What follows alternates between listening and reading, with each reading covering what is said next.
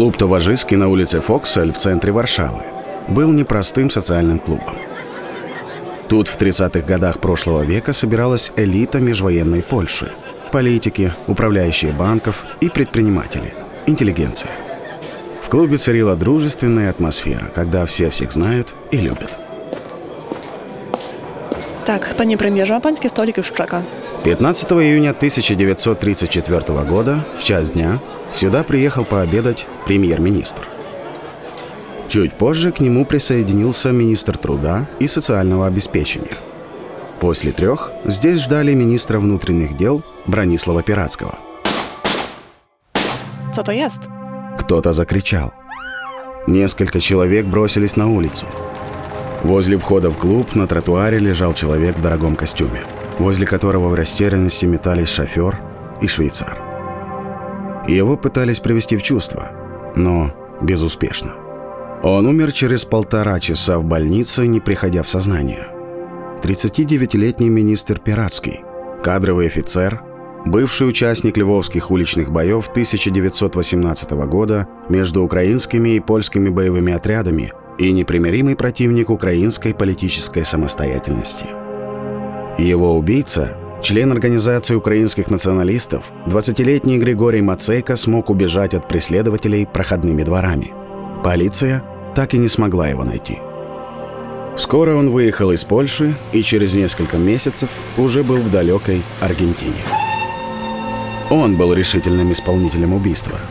Но наш подкаст не о нем, а о том, кто отдал ему приказ. Український національно-визвольний рух живе. Він розвивається і бореться далі. Приказ был отдан этим голосом. Это настоящая запись Степана Бандеры.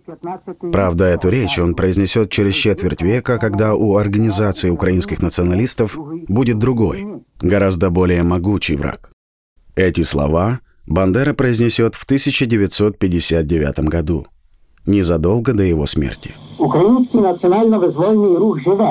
Украинское национально-освободительное движение живет, развивается и борется вопреки всем стараниям и попыткам врага. Проходит уже 16-й год, как большевистская Москва снова оккупировала Украину в конце Второй мировой войны. Украинская повстанческая армия, Организация украинских националистов и вся украинская нация понесли в этой борьбе очень тяжелые потери.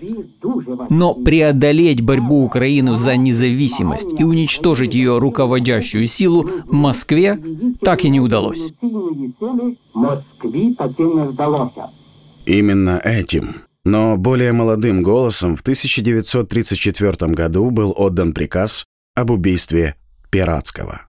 Степану Бандере всего лишь 25 лет, и он студент аграрного отделения Львовской политехники. Одновременно Бандера делает карьеру в подпольной организации украинских националистов, став лидером наиболее радикальных участников движения. Их цель – независимая Украина. Любой ценой. Первая половина 20 века была эпохой террора. Это сейчас мы больше знаем про исламский терроризм и теракты 11 сентября 2001 года. Но истоки этого явления уходят еще в 19 век. Бомбы анархистов и националистов. Убийства политических деятелей, включая президентов и премьер-министров. Большевики начинали с покушений и экспроприаций, а лидер межвоенной Польши маршал Юзеф Пилсудский в молодости входил в состав террористической организации «Народная воля» и проходил по тому же делу, что и брат Владимира Ульянова Александр. Пилсудский возглавил польское государство, а большевики – Советский Союз.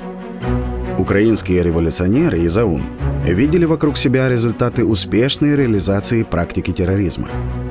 Они презирали более умеренных участников национально-освободительного движения. И даже если верить историческим источникам, причастны к убийствам украинцев и поляков, выступавших за мирные отношения между двумя народами.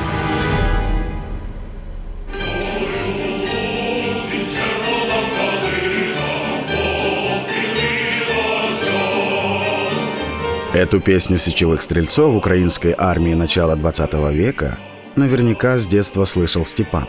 Его отец, Андрей Михайлович Бандера, был не только украинским священником и общественным активистом.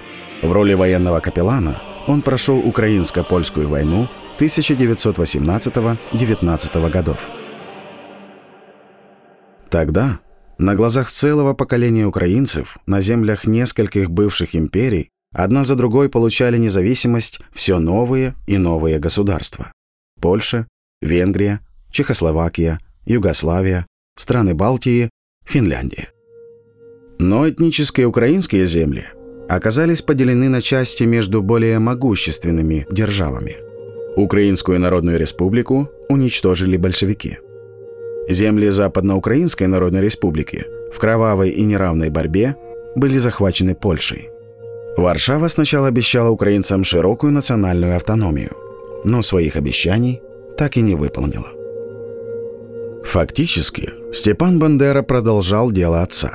Но вместо молитвы и общественной деятельности он решил действовать оружием, рассказывает киевский историк, автор сценария этого подкаста Кирилл Галушка. Студент Бандера так и не смог закончить Львовский политех. Польское следствие работало медленно, но продуктивно. И в результате через год после убийства Пиратского сыщики вышли на боевую организацию в составе АУН. Именно ее и возглавлял Степан Бандера – это подразделение состояло практически полностью из студентов и занималось индивидуальным террором против тех, кого они считали угнетателями украинского народа. Но в результате все ключевые члены группы оказались за решеткой. Их судили, но Бандера смог превратить суд в пропагандистскую акцию. Из газеты «Курьер Быдгорский» за 20 ноября 1936 года.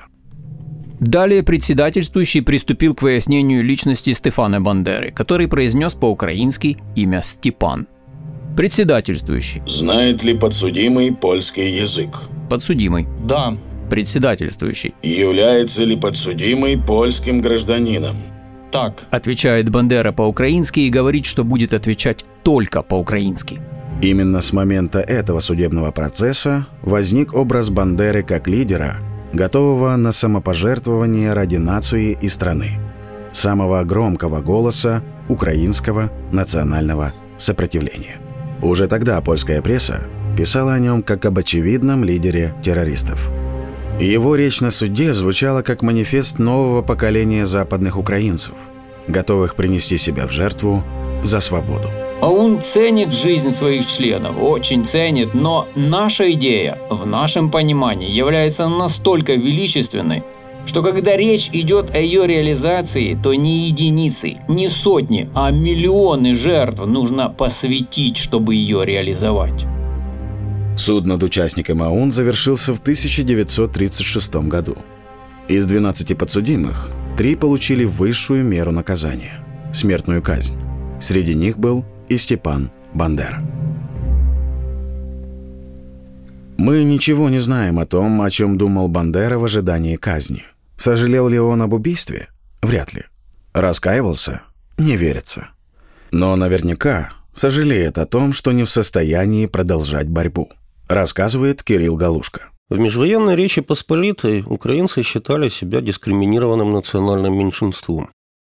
Действительно, в Галичине и на Волыне они подвергались полонизации. Там сворачивалось финансирование украинских школ, а во время демократических выборов украинских крестьян принуждением заставляли голосовать за проправительственный политический блок. На Волыне проводилась польская колонизация, что потом стало поводом для кровавых межэтнических конфликтов. Однако украинские жертвы в польском государстве не шли в сравнение с жертвами на территории СССР. В 1932-33 годах от искусственного голода в Украинской ССР – погибло по самым скромным подсчетам 3 миллиона 900 тысяч человек. Большевистский миф про неурожай был чистой выдумкой, поскольку голод заканчивался сразу за границей Советского Союза. В АУН хорошо знали о трагических судьбах миллионов советских украинцев и даже планировали со временем принести свободу и в Наднепрянщину. Нет ни малейшего сомнения, что если бы Бандеру судили в Советском Союзе, то смертную казнь привели бы к исполнению без малейших проволочек. Но в Польше правосудие было другим, и смертную казнь заменяют на пожизненное заключение.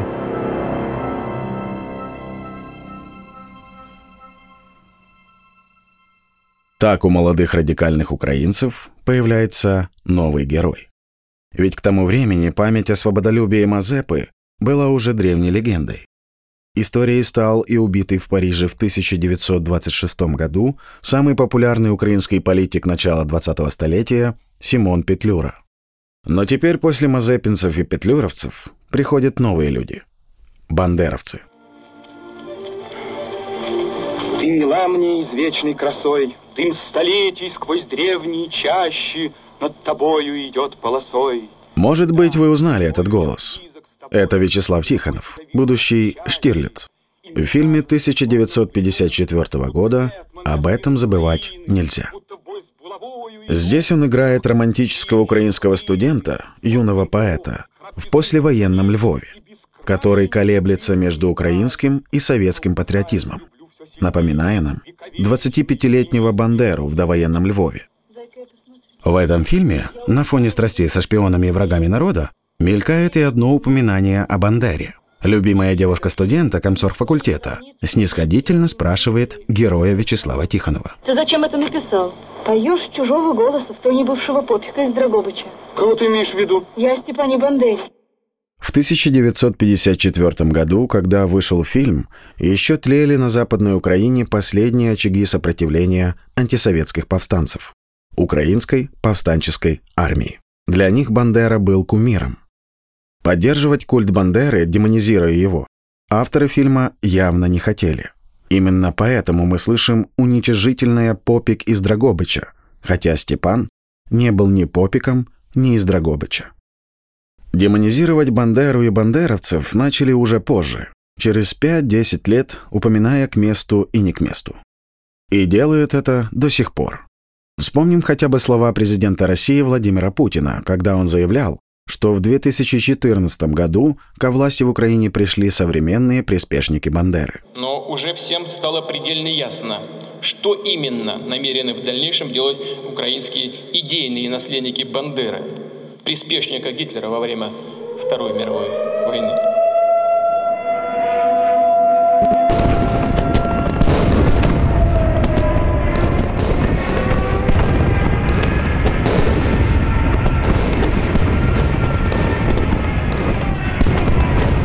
В сентябре 1939 года Вторая мировая война сократила пожизненный срок Степана Бандеры до трех лет.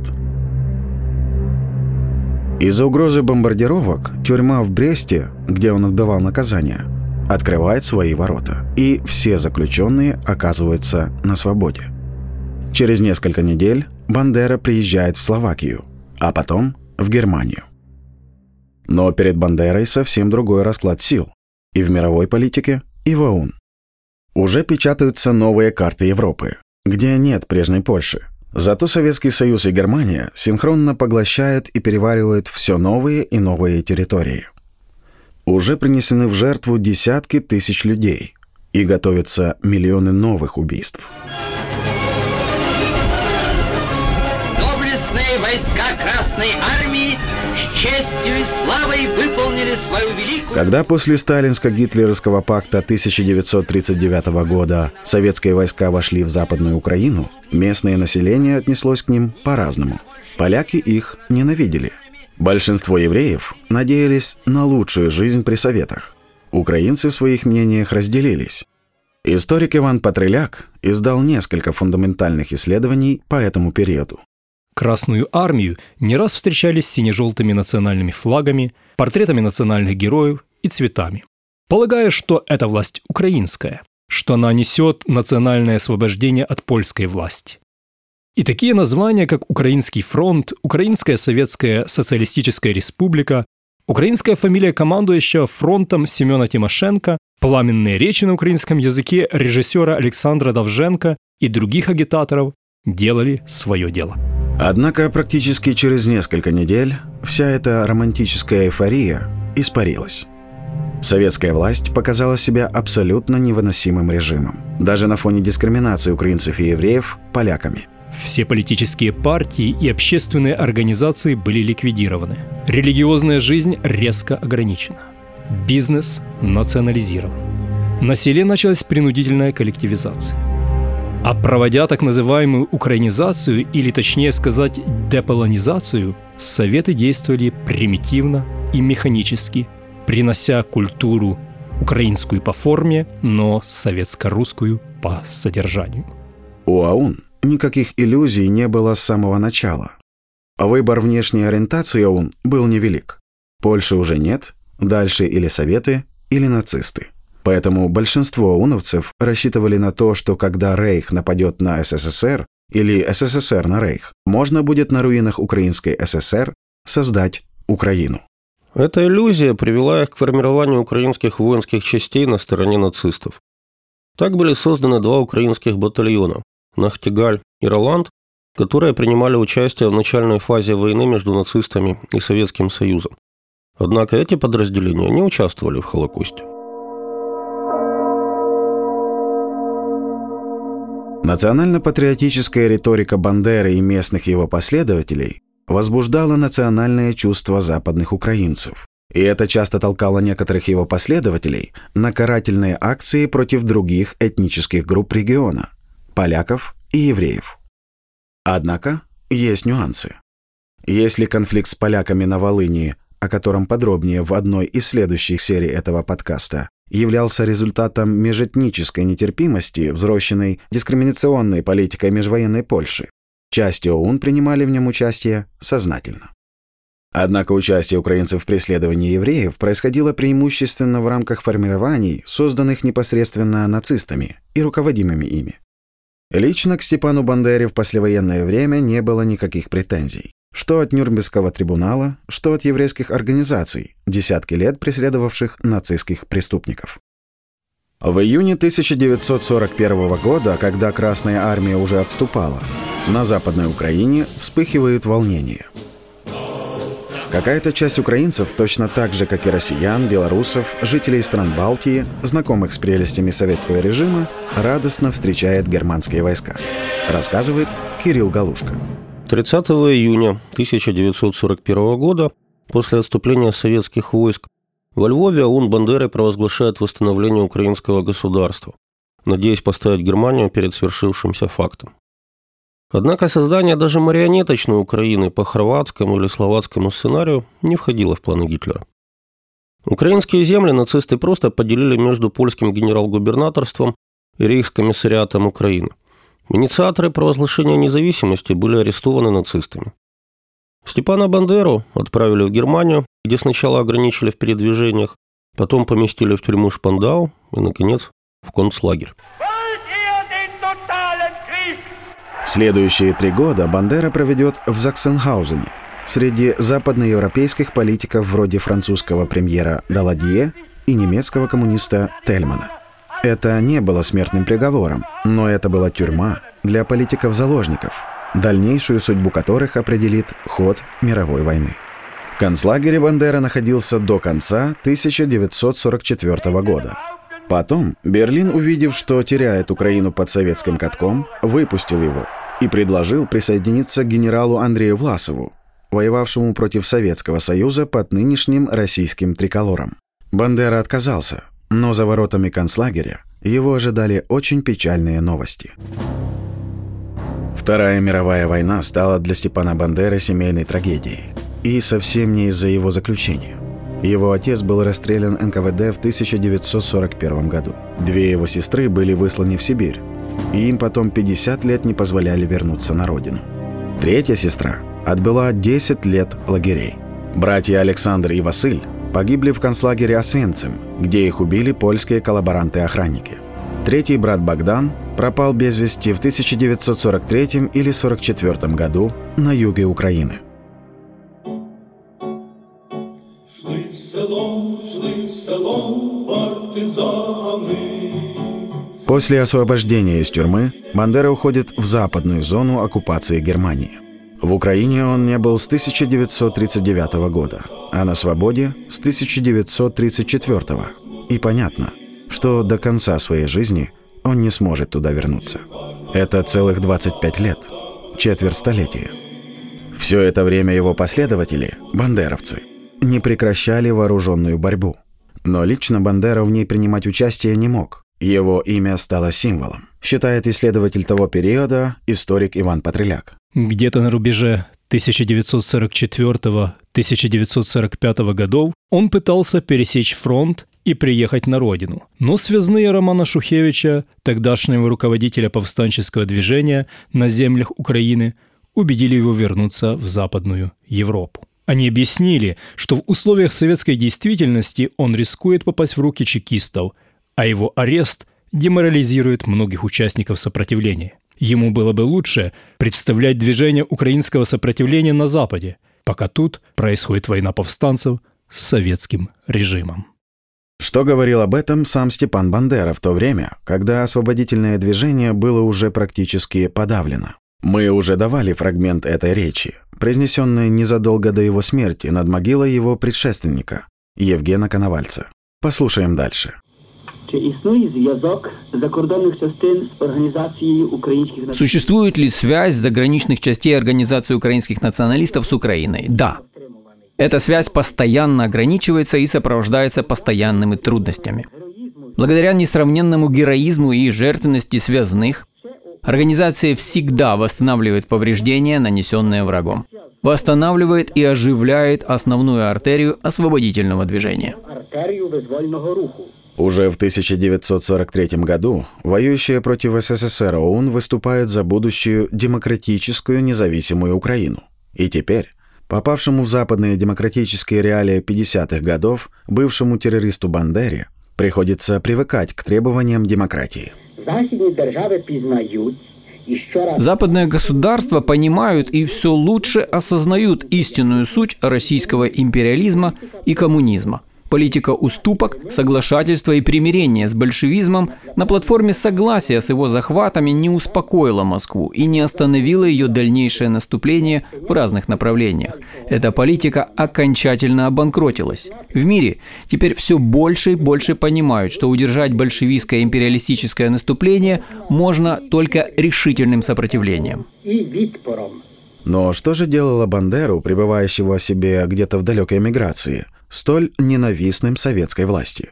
Неужели повстанческое движение на Западной Украине представляло собой заметную угрозу для военной машины и режима, который только что овладел половиной Европы? Стоило ли обращать внимание на этих лесных бандитов и их далекого лидера-символа?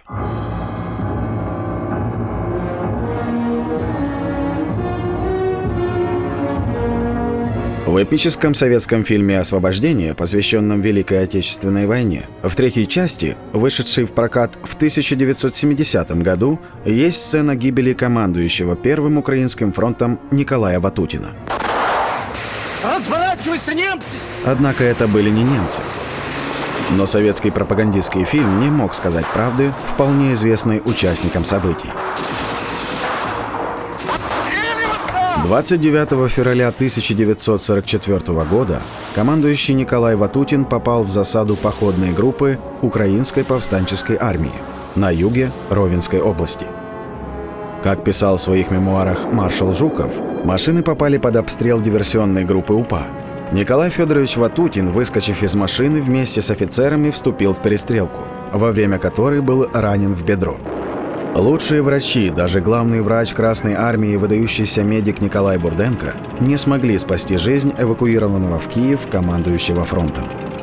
С этого момента к повстанческому движению бандеровцев стали относиться очень серьезно.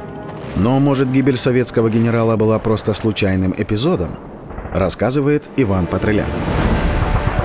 Через два месяца, в апреле 1944 года, на стыке Ровенской, Тернопольской и Каменец-Подольской, сейчас Хмельницкой областей, разыгралось масштабное сражение, в котором внутренние войска НКВД и части Красной Армии общей численностью 25-30 тысяч штыков, вооруженных 16 танками, артиллерией, минометами и при поддержке авиации попытались уничтожить соединение УПА-Юг общей численностью 4-5 тысяч бойцов. После упорных боев, потеряв более полутора тысячи убитыми и пленными, основные силы УПА вырвались в разных направлениях из окружения. Советские силы потеряли в сражениях около 800 убитых. Эта борьба продолжалась годами. Но силы сверхдержавы и повстанцев, очевидно, были неравны. К 1954 году властям удалось подавить организованное сопротивление. А через 4 года и вовсе ликвидировать отдельные вооруженные группы. По официальным советским данным, за все время с 1944 года было убито 155 тысяч бандеровцев. 103 тысячи были захвачены в плен или арестованы. 76 тысяч сдались или вышли из подполья. Свои потери СССР скромно оценил в чуть более 30 тысяч человек убитыми. И теперь, к концу 50-х, Москве, очевидно, хотелось бы поставить в вопросе бандеровщины уже последнюю точку.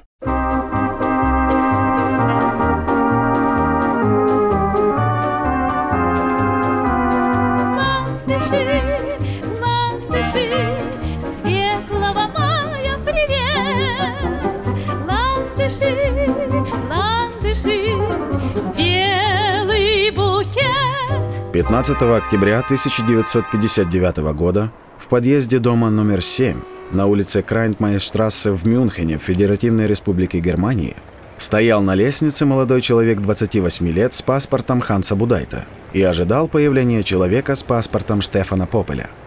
Но, несмотря на немецкие фамилии, оба они были не немцами, а украинцами. Ожидавшим Хансом Будайтом был Богдан Сташинский.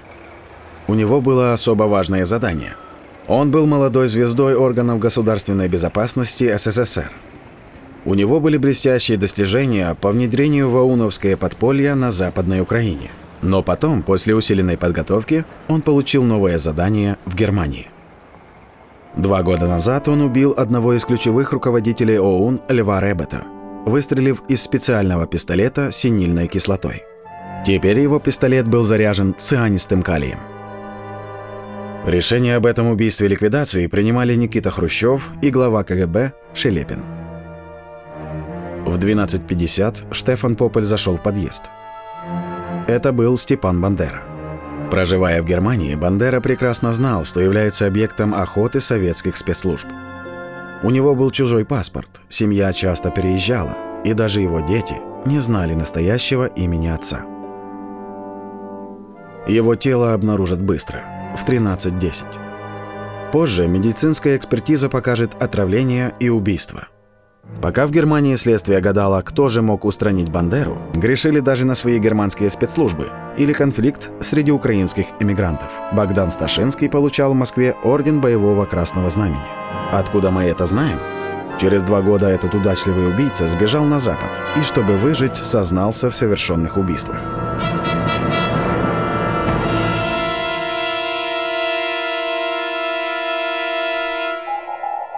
В середине 2000-х годов американское Центральное разведывательное управление рассекретит сотни документов времен Второй мировой войны и сразу после нее. Сейчас эти бумаги может прочесть каждый. Они доступны на сайте ЦРУ в свободном доступе.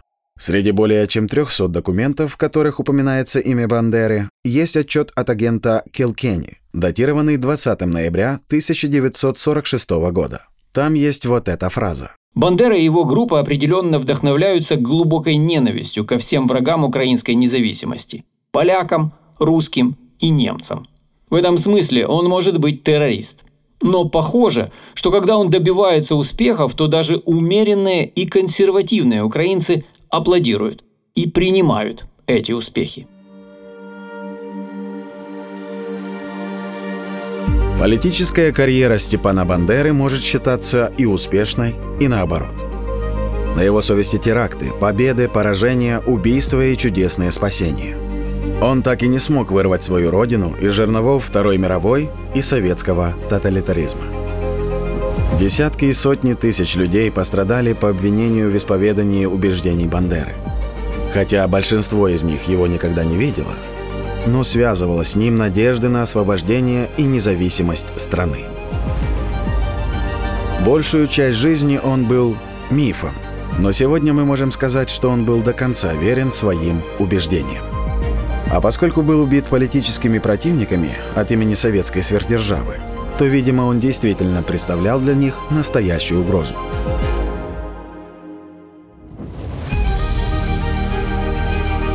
Продолжение истории про украинское движение на русском в следующей серии об украинской повстанческой армии.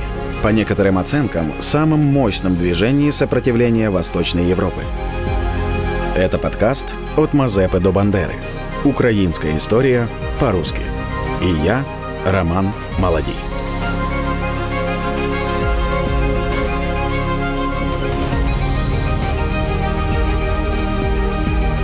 Этот подкаст создан при содействии Фонда поддержки креативного контента.